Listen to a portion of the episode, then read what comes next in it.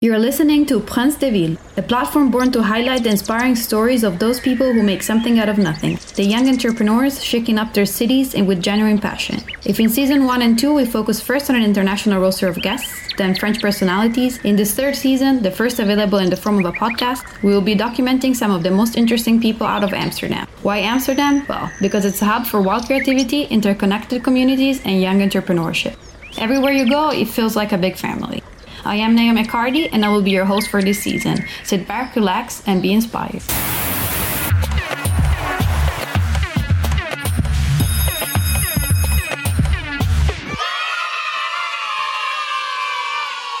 Welcome back to another episode of this Prince de Ville podcast. It's me again, your host, Naomi Cardi. We're still focusing on Amsterdam and the creative community, but this time around, sitting in front of me, there's somebody who chose to come back to Amsterdam after a period abroad in Asia. I'm excited to introduce Myles O'Meally, founder of Areté, a footwear development and engineering company based here in Amsterdam. Miles, thank you for joining us. Hey, Naomi. I think this is going to be a very interesting episode based on your experience and background. So, first thing first, how long have you been living in Amsterdam? Um, okay, so hey Naomi, thanks for having me on the podcast first and foremost. Pleasure to be here. How long have I been in Amsterdam? So I've been back in Amsterdam now for end of 2018. I moved back 1920. So yeah, like a good, good three, good, good three, four years now. Um, and then before that, I was in Asia for three, and I actually moved here originally 2014. Um, actually, December December 2013, I moved here originally. So in total, it's been like an eight nine year relationship with a three year move away. So I've been involved with the city for a long time, and even the three years I was living in Vietnam, I was back in the city every six months. I would see my friends through the world often. So yeah, it's been a good eight nine year relationship. Originally from Birmingham. Originally, yeah, yeah, exactly. In British, yeah, England, Birmingham, yeah. Nice. So, unlike the other people that we've interviewed, you sort of operate in the backstage, so to say, of fashion. Yeah. Um, you take care of development and production in footwear, which is not something that you easily come across uh, in, whenever talking to people in this industry. So, I would love for you to explain how this position came about and um, why did you choose to go off on your own creating um, Areté? So um, yeah, to go way, way, way back to like the beginning, it's back uh, in Birmingham. Like when I was younger, I played a lot of sport. So like tennis was my main sport, and um, I played that to quite a high level with junior international, and uh, traveled a lot with that with that sport. And after the juniors, I tried to go pro for for a year, but yeah, the step up from juniors to seniors was actually just a little bit too much for me, and I ended up not. I had a decision to make. Like um, either I continue playing tennis for four or five more years as, as a as a senior pro, trying to get to a certain level where you know I can compete, and then breaking it down, looking at like the time to put in, the money that I would get back, it just didn't make didn't make sense to me. So after the nine months of playing pro as a senior, I decided to stop playing tennis and look at other passions in my life. And when I was at school, two things I loved obviously sport, and then the second thing was like design, like drawing, graphics, constructing, like DIY, all those kind of things you'd have at school. Like those are my favorite favorite favorite Were classes. kind of kid that like would just break everything? Yeah, like I. I love those classes, like figuring out how things are made and then drawing stuff and that all that kind of stuff. And when I was younger, like playing with toys and like taking things apart and seeing how they're made, you know, researching these kind of things, like looking into, yeah, just really fascinated with how stuff was made. And then obviously sport. So then when I finished playing tennis, I was looking at, okay, what things can I study, like at university, which kind of combine those interests. And there was a class at Sheffield Hallam University called Sports Technology Oh wow. and um, it was the first first class of its time. It was I was the first round of students taking this class at sports at Sheffield Hallam, and I think because we were the first first round of students taking this class, it wasn't quite fully defined yet on what would be the best way to run this class. So we were basically kind of like put into some of the sports classes, some of the technology classes, some of the design classes. Um, and at the end of the three, four years, I had fun and I had developed some skills, but I wasn't, I hadn't quite hit what I was after. So then I looked at doing a master's to really, to really like get what I was after. And looking at Loughborough University, there's a master's there called Design Engineering, and that was literally like me in a nutshell because I like design and I like engineering, like bringing these two worlds together. I was fascinated by by yeah by those two worlds, and I just also didn't know that it kind of existed that you could be a design engineer we think of product design, industrial design, and we think of mechanical engineers. We don't think of like them together as one, or you can be like uh, a Dyson, like James. You know, this Yeah, yeah, uh. James, this he was for me was crazy because he can design, but he also can engineer. Absolutely. So when you have those two skills together, it's it's amazing. So the fact that there was a masters that gave you a deep dive into all of that for me was was amazing. So I did that for one year, and then when I graduated, I just um, applied for this job at Nike as a footwear developer, and I and I got. I got I got the job, you know, and that was like unbelievable, incredible. And then um, so you moved to Amsterdam. I moved to Amsterdam for that job, yeah, from Birmingham. I moved to Amsterdam for, for that job, 23, 24 years old. And that was the first time I touched footwear. I never had, like, I didn't do any classes on shoes. Yeah. I didn't know, you know, So how. it just kind of like happened. It just happened Yeah. purely because Nike was my first job, Yeah. which is crazy to say out loud. But it literally just the first time, like I looked at a shoe in a way of design or engineer was day one at Nike. Mm-hmm. Like I remember the first week at Nike, my boss at the time gave me a shoe and told me to like take it apart and understand how it's made because he knew that I liked those kind of things. He knew that's how I thought. So I learned development in that way. And then where I guess it really accelerated then was like the three years I was in Vietnam working in the factories every day because again, like by nature, I'm very interested in how stuff is made and understand the manufacturing process and the engineering and all the steps of developing product from design to production. It's the principles are the same whether you're do, whether you're working in, in automotive industry on cars or in or working on planes or boats or even houses. Like the principles from design to production or making, are, you got the same. You got similar principles. How did you go from Amsterdam to Vietnam? Vietnam. So um, actually, there's there's a team here in Hilversum from Nike called it was called WPC back then, Western Europe Product Creation, and that was the team that I was in. And at the time uh, I was there, in my second year there, they actually Nike decided to close down all regional product creation centers. They wanted everything to be in Portland. Typical, yeah, of course, of course. I'm not going to go into that now, but uh, yeah, I mean, I've, yeah, whatever. Um, so, of course, that meant that a lot of the people that were in these teams didn't have a job, and yeah, I mean, I, they didn't want me to to leave, but because I was so new at the company, I couldn't get a visa to go to the states.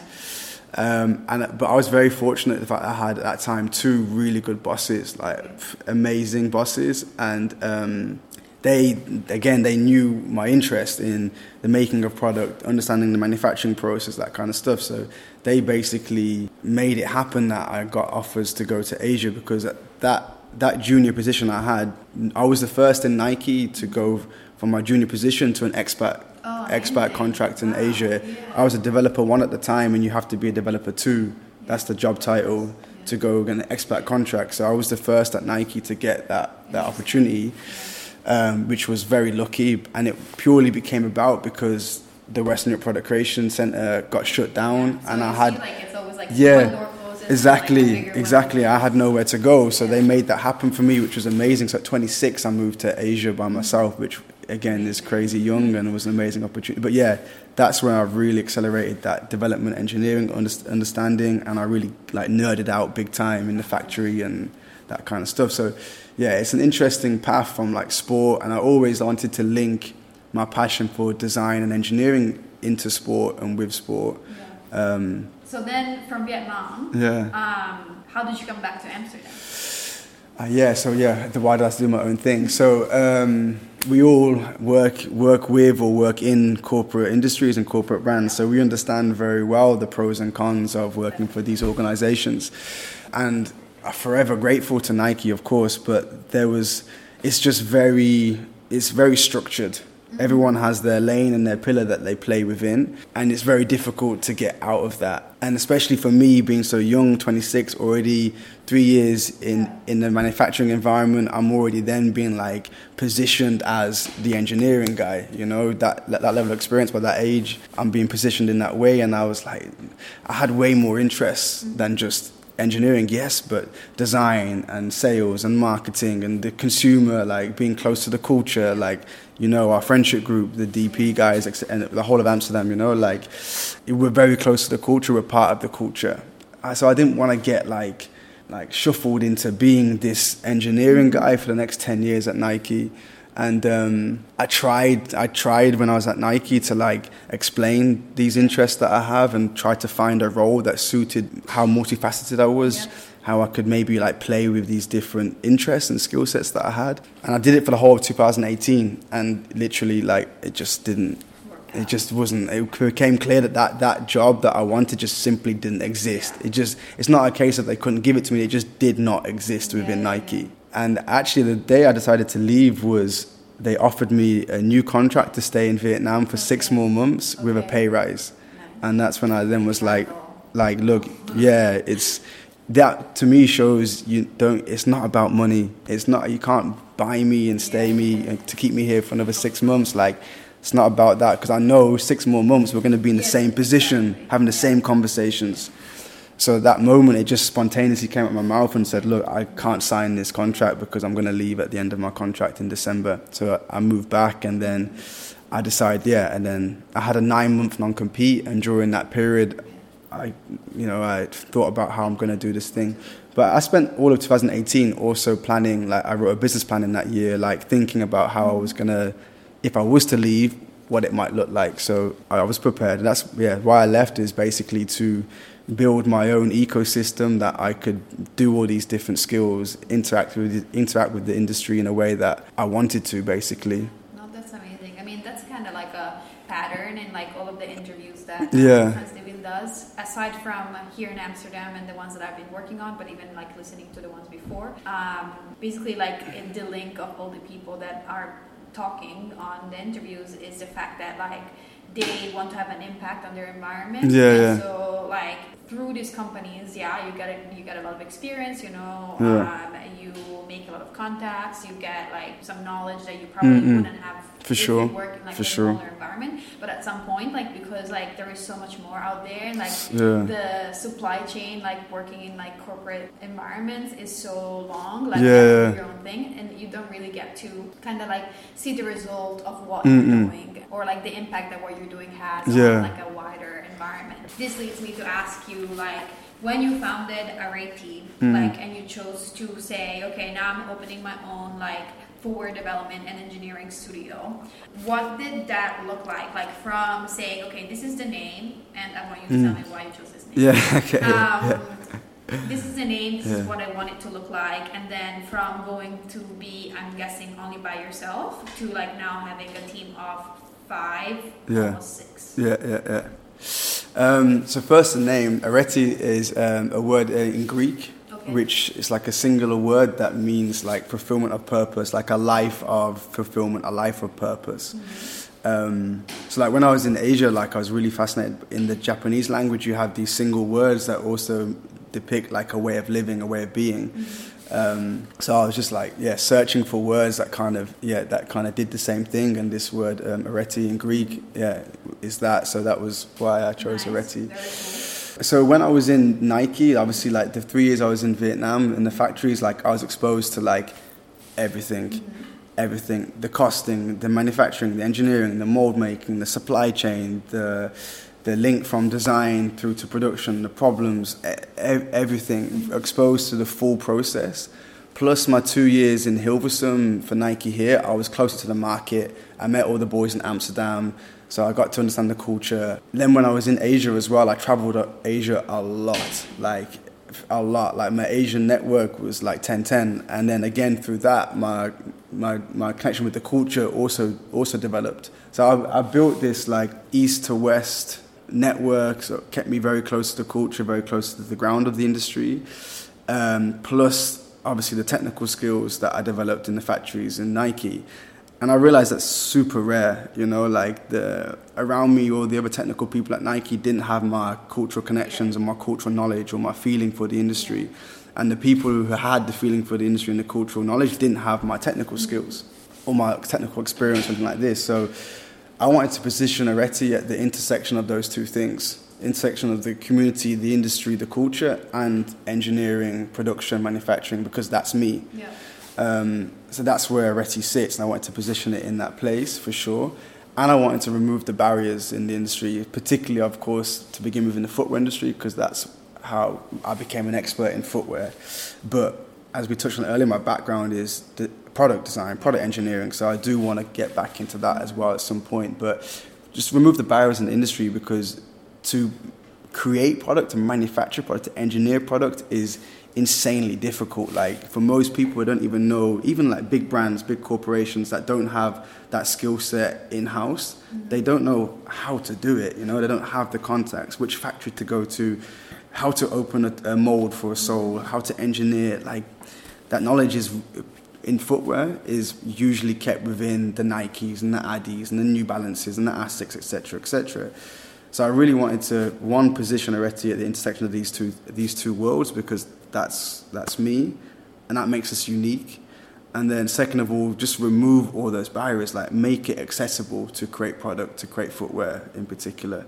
But building the team, I'm not I'm not a designer by trade. I can design, I obviously have taste, and I can understand how to create product and design product. But I am definitely in the world of design engineering, more leaning towards the world of engineering, and that's definitely where I nerd out the most. Yeah. So I needed to hire designers, you know. And Nathan Nathan Alexander Walker was the first designer. He joined pretty much like day one. Okay. To be honest, like yeah, day one from the very beginning. Obviously, by the time he joined, I'd, I'd already built the beginning of the infrastructure, the beginning of the foundation. So he was the first, and then uh, Sharif from Paris was the second. He joined a year a year later, and then we have um, Tessa. She's like a, our office project manager every year, every six months, we take an intern from the Eindhoven School of Design. Oh, um, so we have one intern from there now. Paul, very talented. I call him a Swiss Army knife because he's just can do everything. Uh, and then Asher, Asher Harper will be joining us uh, in a couple of weeks as well. So building like a, this really strong team, and again, like most of our team are from ethnic minorities.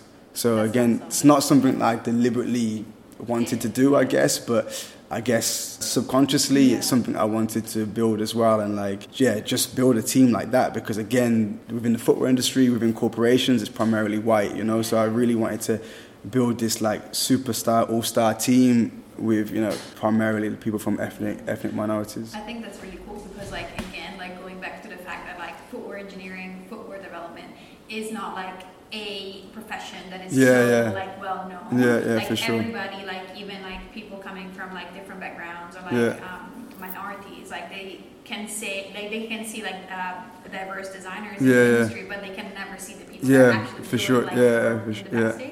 yeah. So um, I guess like going back to Nike for a second, yeah. like you worked on the tens by Virgil Abloh, mm-hmm. and that was like I mean those were like the most successful yeah, crazy. shoes that came out. Yeah, but crazy. then soon after leaving Nike um, and starting your own company, you were already like getting work done with Raf Simons, mm. which is like yeah.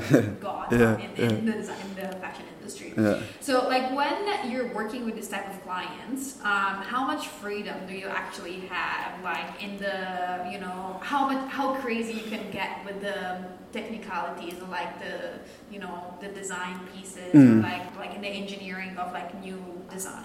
I mean, it all depends on the client, the project, right? With the Virgil one to ten, I, I didn't actually work directly with, okay. with, with Virgil on on that project, but I worked with the design team that worked with Virgil, and I would receive the tech packs and receive the design ideas and receive what they wanted to do. And basically, my job was yeah was to make those make those shoes. Like long story short, like make make those shoes, make those shoes come to life. And normally, when you receive a design from a designer, like you have to compensate some things. You have to like sorry, this can't be done. I have to do it like this, and I would re redesign, re-engineer their design to make it make it make sense, make it make it producible or make it perform better or make it function better, etc. But um, with the Off-White the 10, it, for me, it was like a great project because there was none of those restrictions. Like, this process will cost more. Don't worry about it. It's fine. fine. Do it. You know, this will cause this to happen. Don't worry about it. It's fine. Do it. Like, it was just literally make make the shoe like the design. No, no compensation. Just do it. So um, that was fun because as an engineer that is interested in the creative side and likes to be involved in design, that was fun because I could create without limitations on this product and really like think like a designer and with an engineering mindset though. So that was cool and that yeah, there was no limitations really on that project. Um, and it gave me an insight. It's also one of the projects actually no, it's the project which I thought, you know what, like I can do this myself. Like we can work with Off White and make, Oh, make make a shoe for them. You know, I can do this for the brand, and that was that was one of the things that happened in 2017. I left end of 2018. That was a that was a project, and I wish I'm I wish I met Virgil a few times, and I'm sorry that I never introduced myself to him and told him what I did. I we just I just said, hey, I wish I'd told him who I was and what I did because yeah, just just to t- let him know that yo, that project I worked on your shoes, and that was one of the that yeah, that was one of the catalysts that led me to think I can leave and start my own studio and offer this service independently. But anyway, side note. Yeah. And then working with Raf, yeah, I mean, it depends. Like someone like Raf is the way he thinks is nuts, and it's really a pleasure to work with someone who thinks in that way because I've never worked with a designer that brings eras and like brings references from two complete worlds. Yeah. You know, like I'm not going to reveal the source, but like two complete opposite worlds, Yeah. And then says combine them together and see what happens. And that's just like a super fun challenge because I'd never, I never worked with references that he gave me before. I never even thought about using that kind of reference to make a shoe before, you know. And Nathan is the designer that, that creates those products with, with us and Raf. And for him, uh, yeah, same thing. So it depends on the on the client, of course, and how, how they think. But yeah, it can be the sky's the limit to a degree. And the technicality that's on me and my Nike experience to bring that like brands and designers work with work with us because we have that knowledge Yeah. and they want that sports they want that sportswear tech as well to be honest course. they want that yeah they want that construction and that fit and that comfort and that that technical look not all the time but yeah they want that a lot a lot of the time so we, we yeah we infuse that with their thinking and their and their ideas No, that's exciting. yeah So we are talking here in your beautiful studio. Thank you. Um, in Amsterdam North. This is. yeah North. yeah Which is an area that I really love.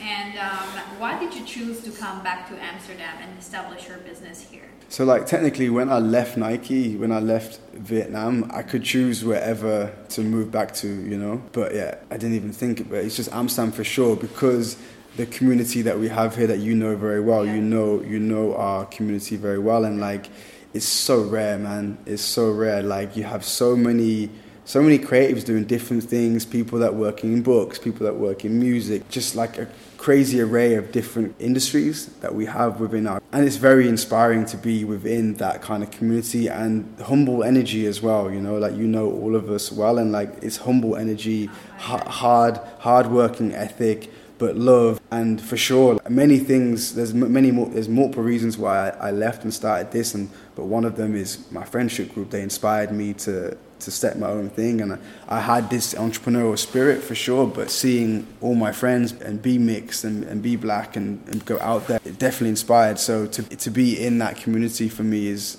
is important it's like it's it's energy that I feed off and it's a community that, that is special to me and to be a part of it I'm, I'm genuinely proud to be a part of Yeah, it's crazy because like I've never seen anything like this Yeah. anywhere else. yeah Like um, there is no competition. Yeah. Like there is a lot of support Yeah, between yeah. like all of the different um, brands and Yeah. just projects. yeah And it's like really beautiful to see like in this industry can get pretty like intense. yeah yeah And like to have a support system of people that like are like minded and like may have the same type of problems. Yeah, well, yeah, and you totally. Can go to them and like just get Totally. advice or like just discuss like something that you have in your mind and Totally. give you like a objective Yeah. like perspective on things is not like granted. hundred it's to, and it's like it's, it's the inspiration that you get from from this friendship group. And yeah there's no there's no like there's no direct competition between us you know? And it's just like inspirational to see. And they're all further along their entrepreneurial journeys than myself of course so I can learn from them and like you know like the conversations I have with my friendship group about entrepreneur and owning a business having employees you know like is is valuable conversations to have. And like so when I moved back and I started all my friends were mad supportive you know uh, super proud that I left. And like that's the love you know that you need when you're it's not easy to be an entrepreneur and own a business. So to have this friendship group is very important to me and when I first moved back, for example, the first year and a half before we were in this office that we're sat in today, I worked from a daily paper office. Oh nice. You know, Yeah. like Hussein said to me, like, bro, like, don't, yeah, don't, don't pay for an office. You're just starting your business. You need to save money. Like, Yeah. work from our office, man. It's fine. I'll give you a corner, and that's your spot. And Awesome. you know, you can have your lunches here for free, and uh, you know, like just.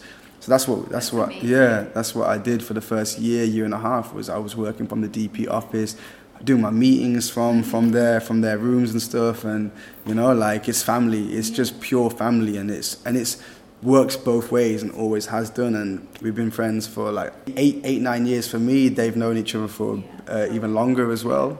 And we grew up together. I've seen them all grow. So for me, it was a no-brainer to be based in Amsterdam, and the quality of life is high. The pace of life, like our lifestyles, are quite hectic, and we work very hard. We travel a lot, and then when we're in Amsterdam, you can just slow down a little bit, chill, focus on work, no distractions. It's not it's not a clouty energy here that you get in London or Paris and stuff. So you don't get caught up in that kind of clouty behavior or the repercussions of the clouty behavior. You know, you, you just you just outside of all that, and you just get on with what you need to get on with and have a good quality of life. Work, you know, work hard, focus on work without getting caught up in that cloutiness, which I really I really like as well. Yeah. So just to share a little backstory of how me and Myles met, uh, which I think is very relevant to what we're trying to achieve on this podcast. Um, Myles and I were introduced by Jeff Person of Daily Paper, uh, which is a name that comes up very often in this season. Um, last time I was here in the city a few months back in uh, April, I think. And um, most of the people that I know in Amsterdam are part of the, this creative ecosystem, which is very unique to this place, as we were saying. Um, Myles, what do you think? What is the reason behind this like Venn diagram of like all of these collectives that characterize Amsterdam? I think we've all just like gravitated towards each other and just like are on this. I don't know, mission's a strong word, but we're on like a passionate journey. You know, what's so nice as well is that we all individually are on a journey, and we're all individually like grinding and working and pushing. But then at the end of the day, we all collectively then unite. You know, at different events and different moments in the year. I just really think we just like found each other like collectively because again, obviously within the fashion industry and sportswear industry, it's primarily the you know like sportswear, in particular the athletes, the people that are marketed are, are black or Yeah. mixed or of color, you know, mixed race. But the people creating behind the scenes, designing and creating these products, and you know, they're they're not, you know, and and, and so. I think we just we just found each other because we're all black, African, Caribbean, uh, Asian, and we all found each other because we all have this same desire to really just inspire, remove barriers, show the generation underneath us that it's possible, man. Like as a group, I feel we're quite inspiring because of the backgrounds that we all have. A lot of us in different ways are um, immigrants. My father moved with his family from Jamaica. I know like a, a lot of the boys here, Somali and yeah, Rwandanese, like same story, moving and building from from zero. You know, we didn't not born with a silver spoon. I have no Nike contacts growing up. Like we have no contacts in the industry. No no parents to plug us in. Nothing. We all built it ourselves. You know, so I think just that united background, that you that united story that we all have, we can all connect with each other. We all understand each other very clearly, and obviously we're all talented and passionate. So we just yeah, we definitely just found each other because of so much common ground between us, but we all allow each other to be very individual at the same time. Like if you put us all in a row, we dress completely differently, Yeah, for example, you know. So that's special. I think that's that's why, and that's why we've managed to keep a closeness that we have. Because we have, this, we all have. You know, you you chat to every single one of us. Will all have a similar kind of story about how we worked our way up. No, it's, it's amazing. Yeah. So just to wrap this up, um, Prince de Ville literally translates to Princess of Town. And we aim to highlight those people who are brave enough to kind of like start something of their own. Like maybe they had a, a corporate job that Yeah. was really good for them, but they were like, this is not for me, I need to do my own thing. And they take their future into their own hands while also improving their environment. That's like a element, I guess, that is Yeah. recurrent in our interview. What do you think makes for a quote unquote good Prince of Town? you need to have like faith man like really believe in in your in your message and believe in why why you're doing this like i give an example like hussein hussein would tell a story from like eight years ago or so when like back when you know to push the african message the story of africa through fashion wouldn't sell product you know and he was the boys were told you got to change your messaging man like it's not going to sell And they're like, no, man, like we're on about that's that's who we are. We're never gonna change that message.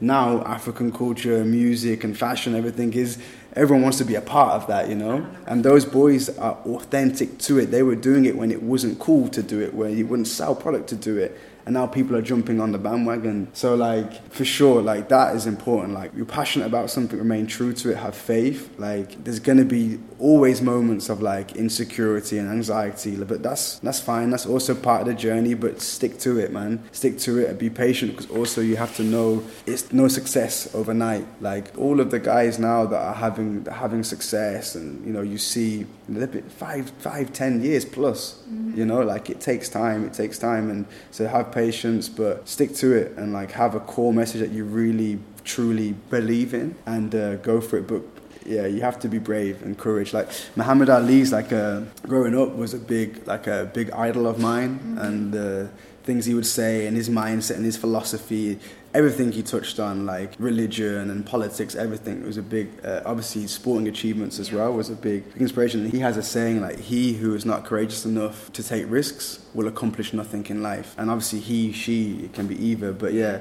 if you don't put yourself out your comfort zone and take risks and have that courage to, to take a jump or to make a decision that is risky or might not pay off, you'll never you'll never progress. You'll never achieve the goals you want to achieve. So you have to take risks as well man. You have to have courage and you have to put yourself out your comfort zone. Like it's not easy but if you don't do it honestly it's not nothing's going to happen. Nothing's going to change. So i'd say that too good energy, always put out good energy because I really truly believe what you put out energy wise returns to you. So that's I think that's why we all have this humble approach and always put out good energy and show love. So I think yeah, just just be a good person, man.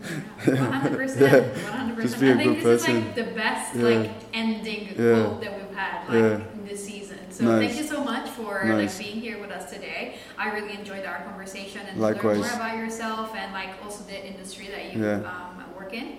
And um, yes, thank you for listening to another episode of Prince Ville. And uh, thank you, thank you, thank you. Bye bye.